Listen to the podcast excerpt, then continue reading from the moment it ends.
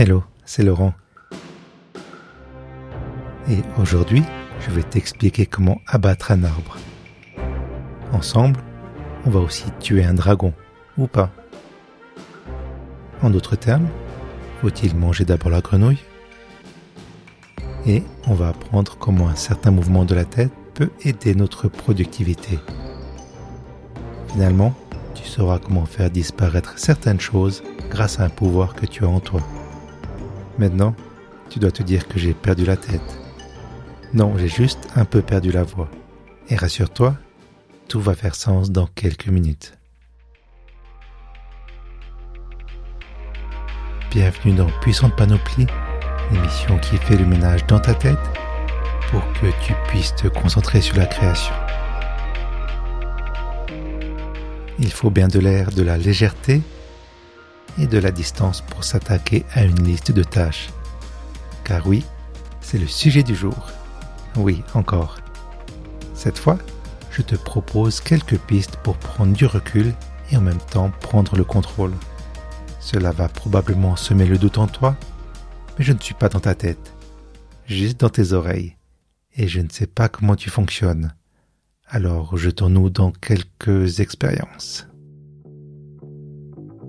La question qui revient souvent, c'est par quelle tâche commencer? Le conseil que je vois partout est débute par la tâche la plus intimidante. Mange la grenouille, massacre le dragon et d'autres métaphores colorées.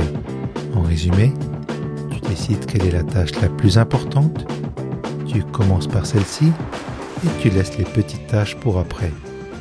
C'est plein de bon sens, mais parfois je préfère faire l'inverse. Prenons une autre métaphore. Si la tâche principale consiste à couper un arbre, souvent, je préfère d'abord débroussailler autour de l'arbre.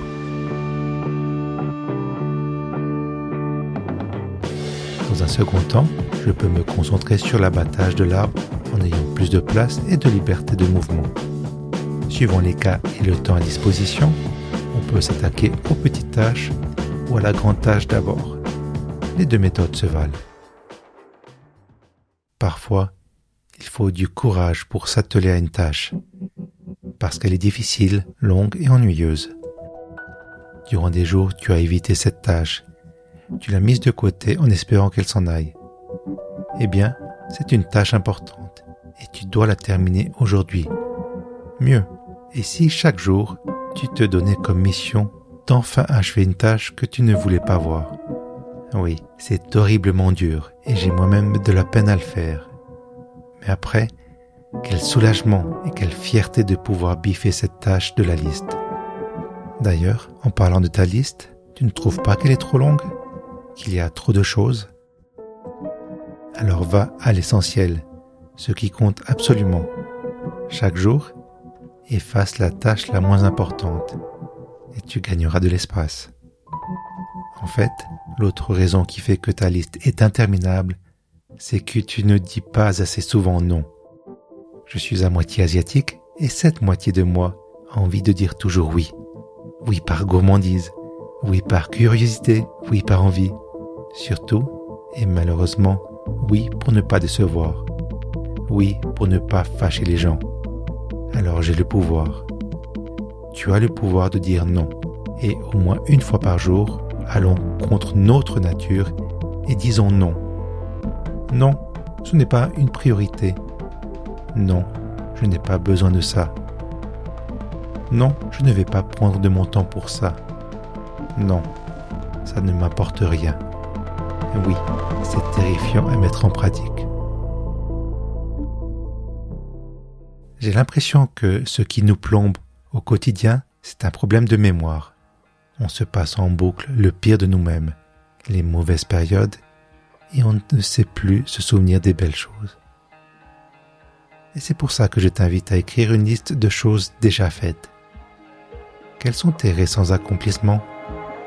Qu'est-ce qui te remplit de fierté Dans les moments où tu doutes ou que tu as un coup de blues, ressors ta liste et repense à ces coups d'éclat, au jour où tu as assuré, où tu as prouvé à toi-même tu pouvais le faire.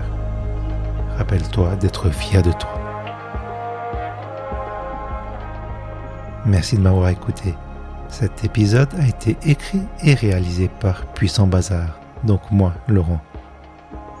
Si tu souhaites comprendre ce qui se passe dans ma tête, je te recommande mon autre émission, Puissant Chantier. C'est l'envers de la création, le making-of de Puissante Panoplie. Et je reviens jeudi dans deux semaines. D'ici là, prends soin de toi et à tout bientôt.